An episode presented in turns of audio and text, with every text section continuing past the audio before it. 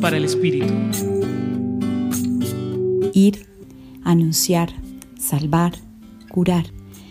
Son palabras que resuenan tras la lectura, no solo por la fuerza de su significado, sino porque nos lanzan a la misión.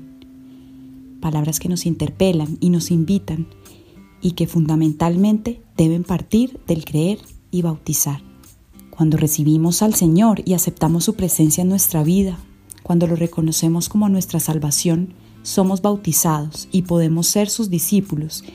Y si es su voluntad, tendremos la alegría, la fe y los dones para llevar su mensaje de amor y de servicio. Inspirados por Jesús, entregados a Dios, podemos luchar contra todo lo que mata la vida. Nos es posible cuidar más nuestra palabra y comunicarnos con los demás de forma nueva podemos contribuir en la sanación de quienes nos rodean, del tejido social, de la tierra.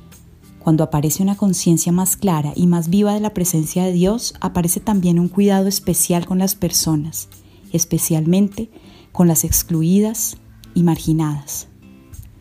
Podremos curar si somos capaces de acoger y amar. Esta misión a la que nos llama el Evangelio es posible cuando tenemos el corazón abierto, dispuesto y confiado a Dios, cuando le sentimos dentro, cuando ponemos en cada momento de nuestra vida la alegría y los dones que nos han sido dados por Él. Hoy te acompañó Marcela Lozano Borda, Pontificia Universidad Javeriana.